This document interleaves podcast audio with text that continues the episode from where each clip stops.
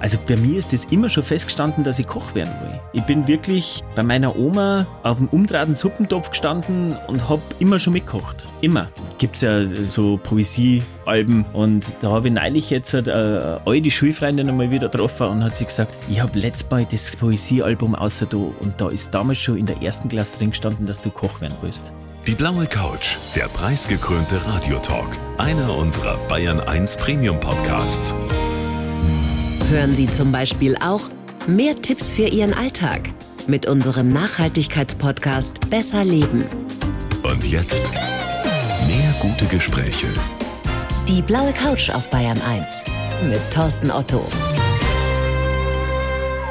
Ralf, ich freue mich sehr, dass du da bist. Herzlich willkommen auf der Blauen Couch. Vielen, vielen Dank für die Einladung. Zitat Ralf Jakomait, gut kochen kann jeder lernen. Genau so ist. Ernsthaft? Ja, freilich. Und wenn man so zwei linke Hände hat wie ich? Dann macht man es mit die Füße. das ist völlig wurscht. Also gut kochen kann wirklich ja jeder. Es geht einfach um das. Man, man muss sich drauf einlassen und man muss einfach Spaß drauf haben und ja, man muss fühlen. Aber wie fange ich jetzt an? Wirklich, ich frage für einen Freund, ja. wenn, man, wenn man bis jetzt Spaghetti Bolo kann und Rührei. Ja. Und wenn man der Meinung ist, ich säbel mir sowieso einen kleinen Finger ab, wenn ich anfange. Was mache ich? Also, wenn man Rührei und äh, Spaghetti Bollo schon selber macht, dann ist man eh schon weit vorn. Wenn man das nicht aus dem fertigen Backerl hernimmt. Das sag's mal meiner Frau. Aber nee, also ich darf mich inspirieren lassen. Geh aufs Feld hinaus, geh auf den Wochenmarkt und das, was die farblich vom Geruch her oder von der Ästhetik her anspricht, kauf's, nimm's mit und dann und probier aus schneide mal ein Stück runter, beiß einfach rein. Ohne dass ich irgendwelche ja. Rezepte, Bücher Nein, hernehme? Gar nichts. Einfach einmal, was soll denn verkehrt sein? Wenn ich jetzt halt auf dem. Es kann am, scheiße Feld, schmecken. Ja, klar, aber wenn ich jetzt halt auf dem Markt vorbeigehe oder ich, ich gehe spazieren und ich sehe Kraut, jetzt haben wir momentan Krautzeit und ich sehe einen wunderschönen Krautkopf und dann reißen wir ein Bladel runter und beißt da einmal rein. Da passiert doch was. Also, also ich, ich esse gern, weißt Ich ja, esse, esse sehr, sehr gerne. Nur bin ich, habe ich das Gefühl bis jetzt, ich bin zu ungeduldig fürs Kochen. Das dauert mir dann alles so lang. Ja, gut, okay. Also dann kann ich da bloß einen Bock empfehlen. Den Vollgas auftragen, klar schneiden, alles rein, ein bisschen abwürzen Sehr gut. und fertig, ja. Wie hast das du damals angefangen? Also bei mir ist es immer schon festgestanden, dass ich Koch werden will. Also ich bin wirklich bei meiner Oma auf dem umdrahten Suppentopf gestanden und habe immer schon mitgekocht. Immer. Also meine Oma hat es leider nicht mehr mitgekriegt, dass ich Koch geworden bin.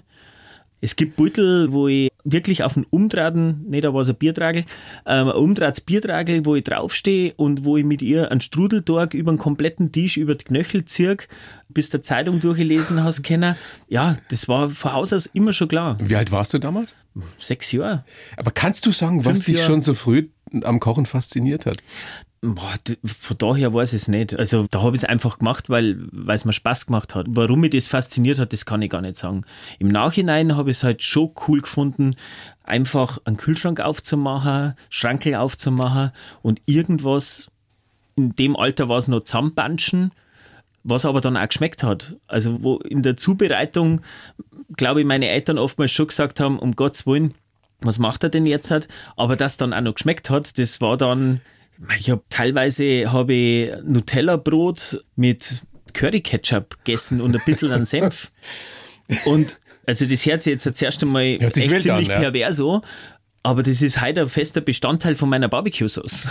das ist einfach so. Ja, hat sich entwickelt. Ja. Es ist ja tatsächlich so, du hast es gerade schon angesprochen, die Oma, sowas weiß ja jeder. Ob es jetzt die Oma ist oder die Mama ist oder die Tante, jeder hat solche Gerichte, die ihn an die Kindheit erinnern. Ja. So, so im besten Sinne Heimatküche. Das ist genau der Punkt. Dann ist nämlich eine Küche richtig gut oder ein Restaurant richtig gut, wenn du da reingehst und du isst was und du fühlst in der Kindheit zurückversetzt. Mhm. Oder du hast eine Erinnerung an einen lieben Menschen, der halt leider Gottes altersbedingt schon verstorben ist. Was sind denn das für Gerichte bei dir, die dich an deine Kindheit erinnern? Boah, also Drehbahnsuppen von meiner Oma, dann jetzt gerade in der Zeit, wenn man Grip kriegt oder so, wo ich mich brutal gut und gern dran erinnert, wenn ich Hursten gehabt habe, hat meine Oma Schweineschmalz in, auslassen, Zwiebeln drin auslassen, bis sie richtig braun waren, fast schon dunkel. und das hat's dann leicht abkühlen lassen und mit dem hat's mir die Brust eingeschmiert und dann bin ich in Dirkel eingewickelt worden und dann war am nächsten Tag der Husten vorbei und die Zwiebeln habe ich dann essen dürfen. Und das hat dir geschmeckt? Ja. Wir haben ja gerade die große ARD-Themenwoche Stadtland Wandel und da ist natürlich Heimat auch immer ein großes Thema dabei. Und du hast den schönen Satz gesagt, Heimat ist da, wo der Schlüssel passt. ja, das ist echt so. Also ist es für dich ein Ort ja. und kein Gefühl? Na. Doch, das ist ein Gefühl. Das ist ein Gefühl, kein Ort. Also äh, für mich ist wichtig, dass Family mit dabei ist und dann kann es wirklich ja so sein, dann können wir irgendwo in einer Großstadt sein oder irgendwo auf einer Hütte oder zwecks meinem im Wohnmobil unterwegs, dann ist es da die Heimat in dem Moment. Wobei die Küche in deiner Wohnung, in deinem Haus eine sehr, sehr große Rolle spielt. Oh ja. Wie ich spätestens seit deinem neuen Buch Rock die Küche, Familienrezepte cool wie nie weiß. Ja. Das ist der Mittelpunkt eures Familienlebens da. Ja. Also es war ganz wichtig, wo wir die dann äh, gebaut haben, dass da Bauhocker haben rein müssen. Ich habe das immer ganz schlimm gefunden, dass das bei alten Wohnungen die Küche funktional war, aber irgendwo an so einen stiefmütterlichen Platz gekriegt hat. Und meistens sehr, sehr klein. Sie, ja, obwohl sie da wirklich das ganze Leben abspielt. Und ich finde nichts Schlimmeres, wie allein in der Küche zum Stehen, für alle zum Kochen und dann wird halt schnell, schnell gegessen und dann bist wieder in der Küche beim Zusammenrammen. Und wenn ich das jetzt halt so wirklich mit alles in der Küche abfackelt, dann ist es ja viel schöner. Da sitzen alle Leute schon drinnen, dann wird schon drungen, dann, dann wird ja. schon ein bisschen probiert. Ja, ja und das ja? soziale Leben findet ja, da statt. Esszimmer ja? braucht kein Mensch. Also es ist wirklich ein ganz, ganz tolles Buch äh, geworden. Rock die Küche. Familienrezepte cool wie nie. Deine ganze Familie ist mit dabei, ist auch zu sehen in dem Buch. Deine Frau, deine zwei Kinder, die sind zehn und sieben. Elf und acht Elf und acht inzwischen, ja. ja. Schon ein bisschen also länger her. hat letzte Woche erst Geburtstag gehabt. Ja. Und die kochen tatsächlich schon mit? Ja, selbstverständlich. Wie hast du das geschafft? Aus Faulheit. ja. Weil du zu Hause, der große, preisgekrönte Koch zu Hause will er nichts anfassen, das glaube ich nicht. Also in allererster Linie kocht meine Frau daheim. Hm. Ja, weil ich bin so viel unterwegs, die Daten ja verhungern, wenn sie nicht selber kochen Daten. Ja, und äh, das ist halt, das hat sich dann einfach so ergeben und, und ich finde das halt auch schön, wenn man in der Küche steht und die Kinder kommen und dann gib ihnen einfach was in die Hand. Oder du lässt meistens machen, fragen, ja. fragen sie ja dann eh, darf ja. ich auch was schneiden? Messer sind super spannend. Die sind groß, die sind scharf. Das ist, ja. Und da, da hast du das Vertrauen, dass die das schon hinkriegen? Ja, einmal schneiden sie sich mit Sicherheit und dann tut es halt weh und dann weiß man, dass man aufpassen muss. Also es fehlt ja nicht gleich irgendwie, dass der Finger komplett weg ist. Und so viel Kraft haben sie ja auch nicht, dass, dass man bis auf den Knochen schneidet. Schneidest du dich eigentlich noch? Passiert dir das? Ja. Echt? Also nicht regelmäßig, aber so, ich sage mal so alle zwei, drei Jahre, aber dann gescheit. Ah. Ja. Also so, dass du halt dann kurz einmal woanders hin musst, weil es geflickt werden muss. ja. Ralf, was ist die Idee hinter dem Buch gewesen? Also warum die ganze Familie, das hast sicherlich ein Gedanke gewesen, wo du dir überlegt hast, mache ich es oder mache ich es nicht, weil du öffnest dich ja sehr, da sind auch wirklich Geschichten aus deinem Leben drin. Man, mhm. man lernt, was du alles schon erlebt hast. Man lernt, wie hart der Beruf Koch ist, speziell in der Lehre und auch danach, ja. sind ja nicht nur Rezepte. Was ist die Idee? Hm, die Idee war ganz einfach, weil du vorhin schon gesagt hast, ich habe zwar linke Hände, ich weiß nicht, wo soll ich anfangen, wie soll ich es machen und das war eigentlich meine Grundidee. Das ist so ein Buch, da ist für jeden was drin. Du kannst schnelle, kurze Gerichte machen, wo du drei Zutaten hast, aber die dann so abgeschmeckt sind mit den drei Zutaten, dass du richtig Spaß hast und dass du bei der Family oder bei Freunden punkten kannst. Bis zur aufwendigen, ja, Festtagsküche. Alles dabei. Alles dabei. Und, und das war eigentlich mein Ansatz. Ich wollte kein Fachbuch machen, ich wollte einfach ein Buch machen, wo jeder einen Spaß hat und ja, wo jeder auch gleich loslegen kann. Wo die Familie wirklich loslegen kann und äh, jeder davon profitiert und vor allem jeder Spaß hat. Genau. Es sind tolle Sachen dabei. Was ist Seelenfutter? Ein Kapitel ist ja über Seelenfutter. Ja, das ist einfach, wie wir vorhin schon gesagt haben, das sind die Erinnerungen, wenn ich in irgendwas reinbeiß, dass ich die Erinnerung habe, das ist Seelenfutter und was einfach glücklich macht. Zum ja, Beispiel? Rouladen von meiner Mama. Oh. Ja, also Rindsrouladen von meiner Mama, das ist so, pff, das, das, das Nonplusultra. Mir läuft Wasser im Mund ja, zusammen, jetzt schon. Also, da kann ich mich ja noch dran erinnern, meine Frau, da waren wir noch gar nicht verheiratet. Dann hat sie zu meiner Mama gesagt, okay, lern mir doch bitte mal, wie die Rouladen funktionieren, weil ich möchte am Ralf einmal die Rouladen genauso machen. So, und dann habe ich die Rouladen dann zum ersten Mal so gekriegt. Dann habe ich meine Mama angerufen und habe gesagt, so, Der letzte Grund, warum ich heimkomme, ist somit auch weg, weil Salome macht die Rouladen jetzt genauso gut wie du. Oh, oh je. Und hat gesagt, das, wenn ich gewusst hätte, dann hätte es ja nie gegeben, das Rezept. Das ist schon angesprochen, sind auch Rezepte für die Party oder für die Familienfeier ja, mit drin. Es ist die Quick Noodle Lunchbox drin, also was die, was die Mama oder der Papa machen kann für mittags einfach. Es sind aber auch, und das finde ich großartig, weil es einfach auch ein Familienmitglied ist, es sind Rezepte für den Hund hinten ja. mit drin, für euren Hund Bo. Ja. ähm, ist das nur ein Gag oder ist das ernst? Nee, das ist kein Gag. Wir sind mal Anfänger, Hundeanfänger. Wir haben den noch gar nicht lang. Im April wären es, sind es zwei Jahre. Nee. Na, ich meine, im April wären es zwei Jahre, dass wir ihn erst haben, genau. Ein Lockdown-Hund. Ja, also es war schon lange Thema. Und durch das, dass ich so früh unterwegs bin, habe ich zu meiner Frau gesagt, du bist ja eh alleinerziehend und jetzt möchtest du eigentlich nur ein drittes Kind mit dem Hund dazu. Also das müssen wir uns schon gut überlegen. Und wo dann der Lockdown gekommen ist, dann haben wir schon schnell entschieden und gesagt, also ich werde nie wieder so früh zu Hause sein wie jetzt im Moment. Also gehen wir Gas. Ja, und dann haben wir uns einen Senf geholt. Und der hat jetzt ein eigenes Kapitel in deinem Der hat ein eigenes Kapitel. Und ganz ehrlich, hey, ein bisschen Salz, ein bisschen Pfeffer oder bei die Kutteln ein bisschen ein Essig dazu, dann klang es auch für den besten Kumpel, der auf zwei Viers läuft. ich wollte gerade fragen, hast du es selber schon probiert auch? Ähm, ja, äh, ein Späßel von mir. Also der ist ortskundig, der weiß, wo die Löffel sind und ich habe die Gerichte für den Bo kocht und dann ist er gekommen, hat einen Schubladen aufgemacht, einen Löffel draus und hat so probiert und dann sagt er, also ich schätze dein Kochen und dein Essen echt sehr, aber ich muss ganz ehrlich sagen, das schmeckt ein wenig fad. Und dann habe ich gesagt, du, der Hund vertragt halt kein Salz und Pfeffer. Und dann hat er, boah, das muss man doch sagen. Dann sage ich, was war jetzt da verkehrt?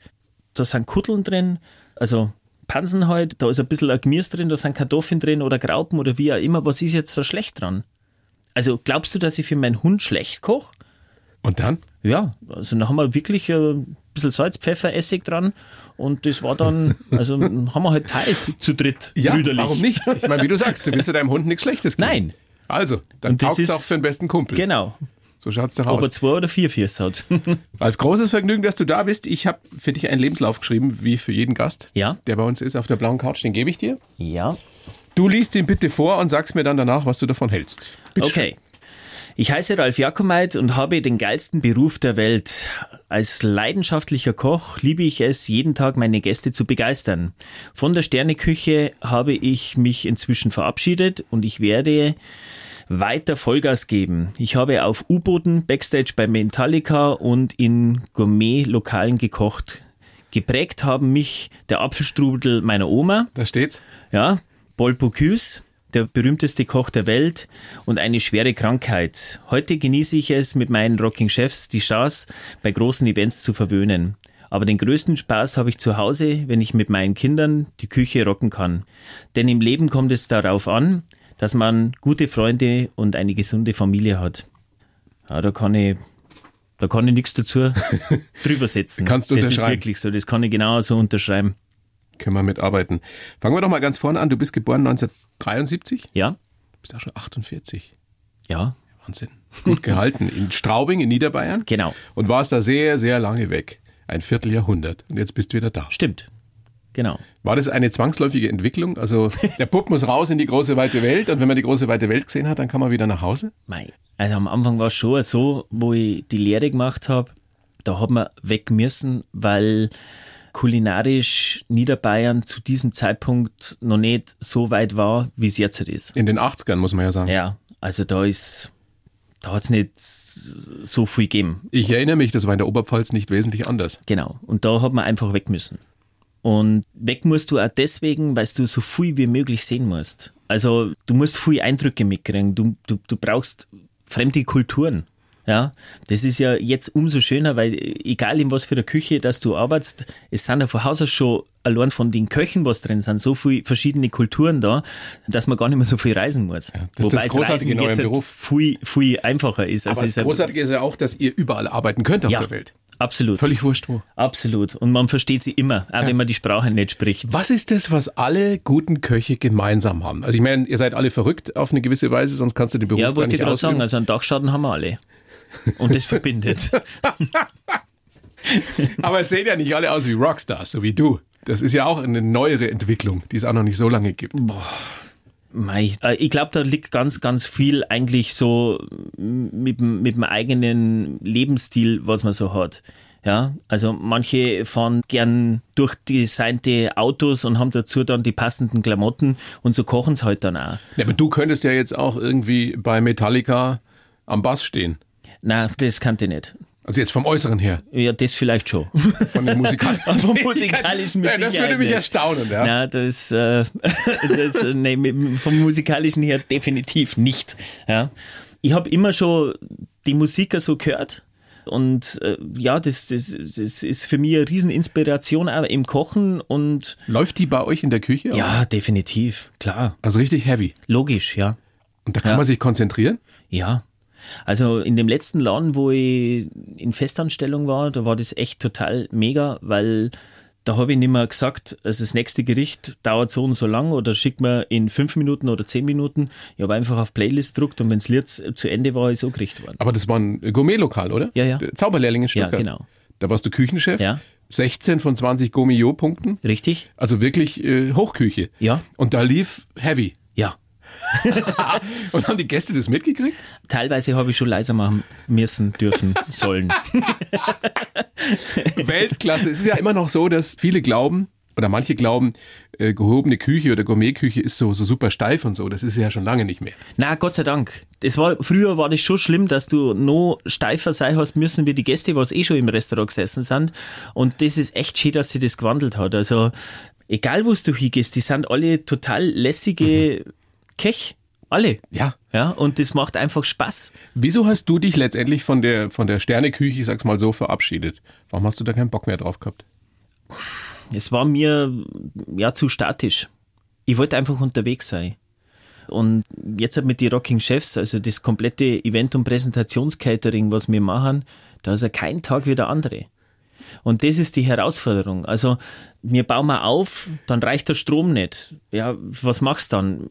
Ja, für uns ist es jetzt nicht weiter schlimm, wenn wir keinen Strom haben, weil dann nehmen wir halt noch ein Holzscheitel mehr damit und ein bisschen Kohle mehr und wir kochen eh alles auf offenem Feuer. Ihr habt euren Monstergrill dabei. Ich möchte ihn gleich mal erwähnen. Oder Sie, es ist ja eine Sie. Eine Sie. Die Hydra. Ja, ein unfassbarer Grill, der Traum fast jeden Mannes. Eigentlich schon, ja. also, Erzähl ein bisschen was drüber. Ja, die Hydra ist, ja, das ist einfach das Nonplusultra für uns. Also die Hydra ist für uns die Energiequelle. Ja. ja. Herd und Backofen in einem. Ja, die Hydra hat dreieinhalb Meter Höhe, einen Durchmesser von zweieinhalb Metern, ja, und wiegt? 400, 450 Kilo, wenn sie voll bestückt ist. Mhm. Also mit, mit, mit allen Rost und allen Platten. Kostet aber auch eine Kleinigkeit. Ja, besser. Mhm. So wie ein Mittelklassewagen. Ja, die Hydra hält länger. und muss nicht zum TÜV. aber wenn ihr da ankommt, bei irgendeinem Event mit den Rocking Chefs, mit ja. eurer Hydra, ja. das macht ja gleich einen unfassbaren Eindruck. Das ist ja, ja. oder? Ja, also, schaust du nur in leuchtende Augen, bevor es überhaupt was zu essen Ja, gibt? schon. Und jeder will mithelfen. Also du musst dann nicht einmal selber aufbauen, wenn du das zulassen würdest. Weil jeder möchte hinfassen und möchte es abladen und ja. Und mit dem Ding habt ihr auch äh, Backstage bei Metallica Nein. gekocht? Nein. Nein, nein. Also mit der Hydra sind wir mir bei Rock im Park und machen wir da die VIP-Area und die Artist Lounge. Genau. Und bei Metallica habt ihr einfach... Äh das war in Zürich gekocht, und da ja, sind wir wie die Jungfrau zum Kind gekommen, dass wir da dann Backstage haben kochen dürfen. Was haben die gegessen oder ist das geheim? Das war, nein, das ist nicht geheim.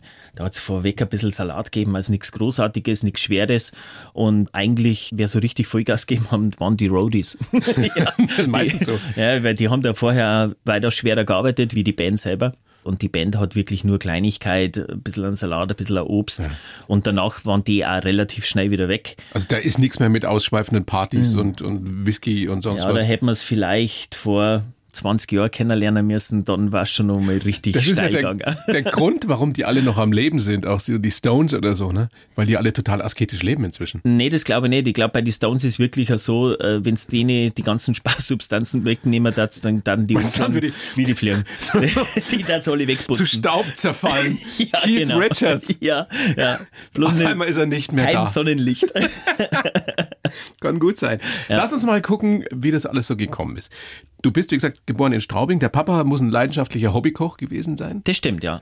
Also bei dem konntest du dir schon was abschauen. Mhm. Die Oma haben wir schon angesprochen und du warst, hast ja Geschwister auch der, der lästige kleine Bruder. Ich war der lästige, ja. Hast du vorher mit meinem Bruder telefoniert? ja, nein, es war wirklich so. Ja, und also am Wochenende oder wenn mein Papa frei gehabt hat, dann hat dem eigentlich schon die Küche gehört. Und das ist in der Früh schon losgegangen. Da hat Spiegelei mit Speck gegeben oder Rührei mit Speck und, und das ist schon zelebriert worden. Das Ungewöhnlich cool. für die Zeit, oder? Dass der, der Vater, der Mann in der Küche steht. Mm, damals war das, glaube ich, ja doch. Das ist super ungewöhnlich. Ja, da, damals hat man noch ein anderes Weltbild gehabt, gell? Die Frau gehört in die Küche. Ich glaube, mein Vater und, war nur in der Küche, um sich eine Flasche Bier zu holen oder so. Nein, das haben wir dann schon mir gemacht. Das haben wir ihm schon gebracht. und die Oma und der legendäre Apfelstrudel. Ja, ich habe ja steirische Wurzeln. Also meine Oma war aus der Steiermark, meine Mama ist da auf die Weg gekommen und das kann man nicht leugnen. Das also, wurde zelebriert, oder? Ja, voll. Ich verstehe das auch nicht, wie man Apfelstrudel fertig kaufen kann. Also, das leicht mir einfach nicht ein, weil es gibt da nichts einfacher wie ein Strudel dort. Naja. Es gibt nichts Einfacheres. Jetzt ganz ehrlich, ein den selber zu machen, dass ja. der so hauchdünn ist. Ja, freilich. Was brauchst du großartig für einen Strudeldorg? 300 Gramm Mehl, 150 Gramm äh, lauwarmes Wasser, 50 Gramm Öl, fertig aus, ein bisschen Salz. Das kannst du mit der Hand verkneten und dann trau dich einfach. Die Geschmeidigkeit kriegst du ja dann durch die Wärme und keine Fingernägel. ja, weil dann kannst du schön dünn ziehen. Das hast du so früh schon gelernt. Und die Legende geht, dass du wirklich mit fünf, sechs schon wusstest, ich will Koch werden. Richtig. Also gibt es ja Poesiealben okay. und da habe ich neulich jetzt eine äh, alte Schulfreundin nochmal wieder getroffen und hat sie gesagt, ich habe letztes Mal das Poesiealbum außer da und da ist damals schon in der ersten Klasse drin gestanden, dass du Koch werden willst. Und das hat sich nie geändert. Du wolltest nie hm, irgendwie doch, mal doch, doch, äh, Lokführer werden. Äh, zur Müllabfuhr, Profisportler. Wobei, bloß einmal in der Woche, gell? das ist auch nicht schlecht. so. Ja, das sind ja ähm, diese Jungsträume, oder? Ja, also, ich habe einen kurzen Anflug gehabt, da habe ich auch dann ein Praktikum gemacht zum Zweiradmechaniker, das hat mich noch interessiert. Da habe ich aber dann danach die Finger auch abgeschleckt und habe dann gemerkt, das ist jetzt nicht so gut wie in der Küche. Und was noch kurz angestanden ist, ich habe sehr aktiv, also zweite Bundesliga Squash gespielt. Und da war ich schon stark am überlegen, ob ich das nicht weitermache. Und du hast so viel Talent gehabt, dass du Profi hättest werden können? Das ähm, ist ja ein brutaler Sport. Ja, aber schön, schön schnell. Leck mich, musst du Ja, super sein. gut. Ja. Das war echt schön. Also ich merke es heute, weil Knie sind heute halt im Sack. Also die sind echt nicht mehr die besten. Aber es hat irrsinnig viel Spaß gemacht. Und okay. mein Trainer, der war dann damals mit mir bei meinen Eltern, der war äh, Australier und äh, haben wir Schweinshaxen gegessen, die der Papa gemacht hat. Und da haben wir dann lang drüber geredet, wie wir weiter dann, wie wir machen, wie es bei mir ausschaut. Und er hat gemeint, ich hätte das Talent dazu. Und wir haben dann im Familienrat, also ich bin nicht überzeugt worden, sondern wir haben einfach offen drüber geredet. Da bin ich auch meine Eltern irrsinnig dankbar, dass das nicht so bestimmt worden ist. Also ich habe da schon mit drin dürfen, wie wir es machen. Und meine Eltern haben halt gemeint, es war halt nicht verkehrt, wenn man irgendwas im Rücken hat. Eine es Lehre kein, macht. Es ist kein Tennis und es ist kein Fußball-Bundesliga. Also du wirst nicht gleich, wenn du Talent hast, Millionär oder kannst du davon gut leben. Du brauchst einen Beruf. Und ich habe dann eine Lehrstelle gefunden, wo ich wirklich auch sagen habe können, ich brauche am Wochenende frei, weil die Spieltage sind und meine damalige Chefin hat das auch mitgemacht. Das war in Straubing noch, oder? In Straubing war das noch, genau. Ja. Und du hast ja dann unter anderem auch Schiffskoch gelernt. Ja, Marine, Marineversorgungsschule auf Sylt. Richtig, genau. Ja, Wahnsinn. Ja, es war mega. Also, das war nochmal cool. Wie die Musterung war, ich wollte eigentlich gar nicht zur Bundeswehr, weil das für mich Zeitverschwendung war. Ja, und dann bin ich halt nicht drum rumgekommen. Es war nur eine Wehrpflicht zu der Zeit. Und dann habe ich gesagt, ja, mein Vater hat zwar alte Saunaspäseln gehabt, da wo einer Minentaucher war und der andere Kampfschwimmer. Wow. Also wirklich so Harte Jungs. Hart, hartgesottene. Und mit denen habe ich mich schon immer unterhalten. Und die haben gesagt, ah, wenn du da hin musst, dann musst du nach Sylt, du musst zur MVS, du musst zur MVS. Also die haben mir schon immer von der Marineversorgungsschule ja. erzählt. Und dann habe ich gesagt, okay, alles klar, wenn ich es entscheiden muss, dann würde ich gern zur MVS. Coole Zeit dahin. dort, oder? Und dann ja, bin ich nochmal ausgebildet worden. Also ich bin in die Lehrküche gekommen und in der Lehrküche geht es dann nochmal los, dass du zum Schiffskoch, Bootskoch und wenn du willst zum U-Boot-Koch ausgebildet werden. Das hast du ja auch gelernt, U-Boot-Koch. Mhm, du hast genau. ja auf, auf dem U-Boot gekocht, oder? Genau. Da muss ja. man wirklich auf engstem Raum wissen, was man tut. Allgemein an Bord. Und du musst logistisch relativ gut drauf sein, weil du kannst halt nicht schnell aufs Radl hocken und Frühstückssemen holen. Das ist meistens ein bisschen uncool. Bei offenem Fensterschlaffer ist auch nicht so gut. Und Mochtest du das, dass es irgendwann einfach alles zu ist und Nein. du -mm. da unter Wasser bist? Nee. Wow.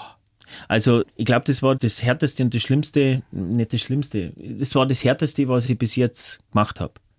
Und ähm, ich habe nach wie vor einen heiden Respekt vor jeder Geschichte, was wir machen. Also egal, ob das jetzt eine Live-Sendung ist oder ein Catering oder ein Candlelight-Dinner für zwei Leute. Mir geht davor immer so richtig der Kackstift.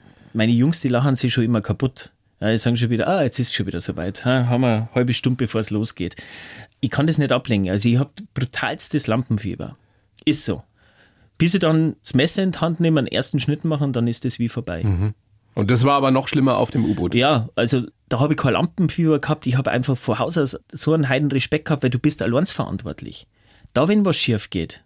Also es gibt zwei K, die an Bord das Sagen haben. Das eine ist der Koch und das andere ist der Kapitän. Und genau in der Reihenfolge ist es auch so. Und wenn das Essen schlecht ist, dann kann es schon einmal sein, dass du in einem engen Gang einen Ellbogen im Gesicht hast, aus Versehen. Ja. Also, das da heißt, sagt da der Corner, mei, das hat mir jetzt nicht so geschmeckt, das tut halt dann weh. und da ist der Druck schon enorm. Was du alles schon gemacht hast, du hast in Washington, glaube ich, in so einem Flugzeughangar die German Beer Night. Die German Beer Night ausgerichtet mit 3000 oder für 3500 Leute mit Weißwürst und Brezen. Richtig. Wie kommt man denn zu sowas? Mit der Marine. Also das war wirklich von der Marineversorgungsschule, sind wir mir da rübergeflogen worden und da haben wir mir das Oktoberfest nachbasteln müssen, dürfen. und da haben wir halt dann wirklich in einem Flugzeughanger Biertischgarnituren aufbaut, blau-weiße Girlanden aufgehängt und Maskrug aufbaut. Und bei Dubs, Dubs ist eine riesengroße Küche, sowas wie die LSG in Deutschland, führt Lufthansa. Und Dubs macht die kompletten National Flights. Und in der Küche, in der Großküche haben wir da produzieren dürfen. War für mich irrsinnig spannend. Also als Mannschaftsdienstgrad, normalerweise sind da nur Unteroffizierslaufbahn oder Offizierslaufbahn hat da mit dürfen. Und ich habe halt als Mannschaftsdienstgrad mit dürfen, ja, weil ich mich halt so ein bisschen bei meinen Vorgesetzten in die Herzen gekocht habe, sage ich jetzt einmal. Weil der Mann talentiert war und ist. Und dann bist du in die Sternegastronomie gekommen. War ich vorher schon. Davor schon? Ja. Und hast dann alle möglichen Stationen durchlaufen. Bis zum Schluss eben warst du Chef im Zauberlehrling in Stuttgart. Warst auch viel im Fernsehen. Diese Zeit rückblickend, weil du hast dich ja irgendwann dazu entschlossen, damit ist jetzt Schluss. Was hat dir das gebracht? Was hast du gelernt fürs Leben in der Sternegastronomie? Boah. Genauigkeit, irrsinnig penibel sei, Perfektionismus, Gehorsam, mehr wie bei der Bundeswehr. Boah ich habe mich bei der Marine, habe mir eigentlich, das darf man gar nicht laut sagen, habe mir eigentlich kaputt gelacht. Also es war in jeder Küche der Ton härter und rauer wie bei der Bundeswehr.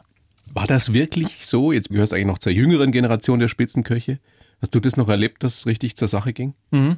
Dass ein Chef mal ausgeflippt ist? Ja, Pfannen sind da oftmals schon tief geflogen, ja. Heute, das ist ja heute undenkbar, oder? Ja, du kriegst ja sonst aber, keine Leute. Das macht doch Schutzgesetz und äh, ja, Gott sei also Dank. Das ja. ist ja, ja, Gott sei Dank. Ich finde es ja sehr, sehr schade, weil die deutsche Gastronomie viele, viele Jahre einfach nur auf Ausbeutung ausgelegt war. Ja, das ist jetzt Gott sei Dank nicht mehr so. Wie warst du als Chef damals? Können wir mir die nächste Frage nehmen? Nein, also hast du dich auch entwickelt? Nein, ich glaube, es gibt in meiner kompletten Laufbahn als Küchenchef, glaube ich, drei Situationen, wo ich richtig ausgeflippt bin. Wo ich auch nicht stolz drauf bin. Aber das war unter anderem auch der Grund, warum ich gesagt habe, ich will das nicht mehr. Weil warum ist dieser Druck so groß? Weil einfach immer alles, jeder Teller muss ja, perfekt sein. Ja, klar. Und du hast halt, Aber was ist denn, wenn der mal nicht perfekt ist? Dann nehmen sie die Punkte weg oder die Auszeichnung, das Restaurant ist halb leer. Also warum, Geht das so schnell? Hat mir ja schon gehört, dass sie in Frankreich einen degradiert haben von zwei Sterne auf einen Stern. Der hat sich erschossen. Ja. Ja. Also sehr, sehr namhafter Kollege an einem See, dem haben sie ja auch was weggenommen und dann hat er gesagt, das sind 25% Umsatzeinbußen. Also da geht es auch um die Existenz. Um Geld. Ja, geht. ja, und da ist der Druck halt enorm. Und, Aber es gibt ja auch Beispiele von Spitzenköchen, die es anders machen heutzutage, wo das Klima in der Küche ein sehr entspanntes ist ja. und die sehr, sehr gut mit ihren Mitarbeitern Absolut. und Mitarbeiterinnen umgehen. Und das ist ja der richtige Weg. Das ist ja der richtige Weg. Es ist halt, es war damals eine andere Zeit. Du hast da noch viel, viel mehr Köche gehabt. Also die Küchenbrigaden waren riesig. Und wenn du nicht funktioniert hast, dann haben sie die halt raus und haben den nächsten rein. Und deswegen war der Druck auch so hoch. Und äh, heutzutage ist es halt so, dass man halt auch erkannt hat, dass man miteinander viel, viel mehr erreichen kann wie alleine. Es war früher in der Schule genauso. Meine Eltern haben noch einen Rohrstock gekriegt. Ja?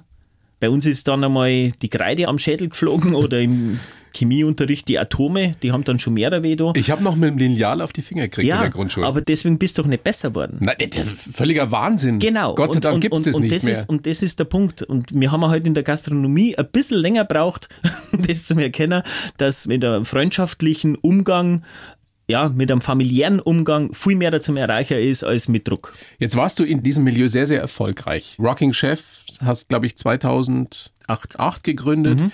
Also wirklich auf dem Höhepunkt deiner Karriere, Fernsehen und so weiter. Mhm. Und dann wirst du krank. Mhm. Und zwar nicht irgendwie krank, sondern richtig krank. Lymphdrüsenkrebs. Richtig, ja. Wenn du heute auf die Zeit zurückblickst, hat es ein Trauma hinterlassen?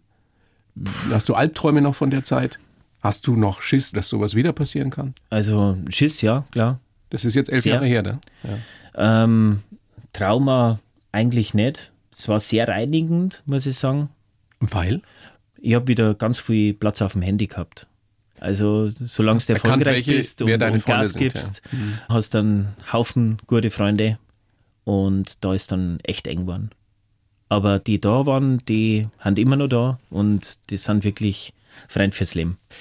Gibt es außer dieser Geschichte, dass du aussortiert hast und gemerkt hast, wer deine wahren Freunde sind und wer eben nicht, irgendetwas Positives, was du aus der Zeit mitnehmen kannst? Na, nix. Also, was soll da positiv sein? Ich habe da nichts Positives. Ja, manche sagen es danach, können. sie haben erst erkannt, worum es im Leben geht, oder? Nein, das habe ich vorher schon gehabt, weil ich da von meinen Eltern einfach auch anständig geprägt worden bin, sage ich jetzt einmal. Also, das war einfach ein Wahnsinn. Das ist einfach nicht schön. Das ist, ja, wenn du nicht weißt, wie es weitergeht. Ähm, ich habe Existenzängste Sohn gehabt. Damals, ne? Der Tiras, der Tiras, der war gerade mal zwei Monate auf der Welt, sechs Wochen auf der Welt, wo ich die Diagnose gehabt habe. Ja, selbstständig, da hast du dann Existenzängste, da weißt du nicht, kann ich meine Familie nur ernähren, kriegt mein Kind was zum Essen, schaffe ich das mit meiner Frau, das ist alles, alles brutal. Wie, wie hast du das geschafft? Einfach immer einen Schritt vor den anderen? Jeden Morgen wieder aufstehen? Und, Nein, eigentlich gar nicht. Also der Professor, der mir operiert hat, der hat irgendwann einmal gesagt, Herr Jakob, Sie müssen erkennen, dass Sie krank sind. Und dann habe ich gesagt, krank ist bloß der, der sich krank fühlt. Ich habe keine Zeit gehabt, krank zu sein. Ich habe erst die Firma aufgemacht. Ja, da war noch nicht so, dass ich sagen kann, das ist alles so perfekt und so gut aufgestellt. Ich habe jetzt Zeit, dass ich mich um mich und meinen Körper kümmert. Das habe ich einfach nicht gehabt. Und ich war eigentlich vier oder fünf Tage bloß im Krankenhaus. Und den Rest habe ich mal ambulant abgeholt. Und hast die ganze Zeit gearbeitet? Ja, ganz normal weitergearbeitet. Und wusste dein Umfeld, dass du krank bist? Am Anfang nicht, bis du halt dann scheiße ausschaust, was halt die Krebserkrankung durch die Chemo so mitbringt. Ja, Wenn du dann keine Haare mehr hast und keine Augenbrauen mehr und ja. Wie knapp war das? Wie meinst du jetzt, wie knapp? Ja, dass du das eben nicht hättest überleben können. Puh ich denke mal, bei Krebs hast du immer eine 50-50 Chance irgendwie. Ja. Also man kriegt es ja immer mit, dass manche schaffen und manche schaffen es halt nicht. Ich bin dankbar, dass es gut ausgegangen ist und hoffe, dass es nie mehr wieder kommt, weil wenn nochmal was kommen würde, ich würde auch nichts mehr machen. Also das hat mich zu sehr verändert, die ganzen Medikamente. Da kehrt der dein Körper nicht mehr und deswegen da ich nichts mehr machen. Bis heute? Also psychisch macht das auch relativ viel. Also da hast du echt einen Knacks fürs Leben. Also nur einen größeren Tagschaden, wie du es vorher schon gehabt hast. Aber du bist gesund. Ja. Und äh, wir klopfen jetzt hier mal auf sämtliches Holz ja, hier. Alles, was wir irgendwo finden. Schädel, dass das hoffentlich ja. ganz, ganz lange so bleibt. Ja. Aber das ist schon krass, dass du sagst, das hat dich für immer verändert. Ja. Ja, es ist wirklich so. Also man ist emotional viel, viel labiler wie vorher. Also das habe ich extremst merkt. Ja. Hättest du das alles geschafft, wenn du deine Frau, dein Umfeld, deine Freunde nicht gehabt hättest? Kann ich ganz klar beantworten, nein, hätte ich nicht geschafft, weil ich gar keinen Grund gesehen hätte, warum es da soll. Also ich bin mir selber gar nicht so wichtig. Ich hätte auch gar nichts gemacht. Also ich hätte die Krankheit gehabt und hätte dann gesagt, okay, jetzt gehen wir nochmal Vollgas und wenn es 14 Tage gut geht, Dann haben wir 14 Tage eine coole Zeit. Wenn es drei, vier Jahre gut geht, dann haben wir drei, vier Jahre eine gute Zeit. Aber der Verantwortungsdruck mit der frischen Familie, der war für mich so, so hoch, dass ich gesagt habe, das geht nicht, ich kann die nicht allein lassen, das funktioniert nicht. Ja, du hast für deine Familie überlebt. Ja. Ich meine, das hat sich doch alles gelohnt. Ja, wenn ich jetzt dein Buch sehe, Rock die Küche, wenn ich sehe, wie du strahlst, wie du mit deinen Kids, mit deiner Frau da in der Küche stehst, das war's doch alles wert. Absolut, definitiv, definitiv. Das war, ja, das war der Grund, warum man ums Überleben kämpft. Das Schöne ist ja auch, dass, ähm, haben wir ja schon besprochen, dass ihr Köche, ihr guten Köche, Spitzenköche alle irgendwie einander Waffel habt. Das gehört dazu, sonst kann man das nicht machen, auch die Köchinnen im Übrigen. Aber dass ihr vor allem auch alle so dieses Kind in euch bewahrt habt. Dieses Kindliche, dieser Spieltrieb, dieses Experimentieren wollen, diese kindliche Freude. Ohne die geht's nicht, oder? Ja, das, was wir machen, das ist halt Knetmasse basteln, bloß dass man es halt nachher essen kann. Und das ist halt schön. Das habe ich noch nie gehört. Das, was wir machen, ist Knetmasse basteln, die man nachher essen kann. Ja. Darum geht's beim Kochen. Ja, ich habe irgendwann einmal Berufsbezeichnung umschreiben und dann habe ich halt Teig- und Fleischwarenmechaniker reingeschrieben. Es ist wirklich so. Wir schaffen halt was mit unseren Händen, was absolut vergänglich ist. Und zwar sehr schnell vergänglich. Naja, es kommt darauf an, wie es halt auf den Hüften dann sich abbildet. Ja, das ist ja dann. Das ist eine Metamorphose. Ja, das ist ja dann eher weniger für uns, sondern eher für die anderen. Aber da kann man auch was Bleibendes haben. Ja, einen bleibenden Eindruck hinterlassen. Aber es gibt ja schon so, letzter Satz dazu, so Gerichte, die man isst, egal ob das jetzt das Gulasch der Oma ist oder die Roulade oder irgendwie wirklich was aus der Sterneküche, das man nicht vergisst. Wo man noch Jahre danach weiß, wie das geschmeckt hat. Ja. Und das ist ja dann bleiben, das ist ja ein bleibender Eindruck. Ja, wenn man das schafft, dann hat man alles richtig gemacht. Also beim Gast. Ralf. Das ist das absolut Wichtigste. Super großes Vergnügen, dass du da bist. Echt. Danke. Bin beeindruckt. Du bist ein großartiger Typ. Tolles Buch, sag das gerne nochmal. Ralf Jakomait, Rock die Küche, Familienrezepte cool wie nie. Und ich wünsche dir, dass du gesund bleibst und wünsche mir, dass wir uns bald wiedersehen. Vielen herzlichen Dank. Dann kochen wir mal richtig einen auf. Danke dir. das machen wir. Lieber grillen. Oder grillen wir mal ja, einen ja. auf. Das war auch nicht schlecht, ja. genau. Vielen Dank. Danke, sehr gerne. Die Bayern 1 Premium Podcasts. Zu jeder Zeit, an jedem Ort. In der ARD Audiothek und auf bayern1.de. Bayern 1 gehört ins Leben.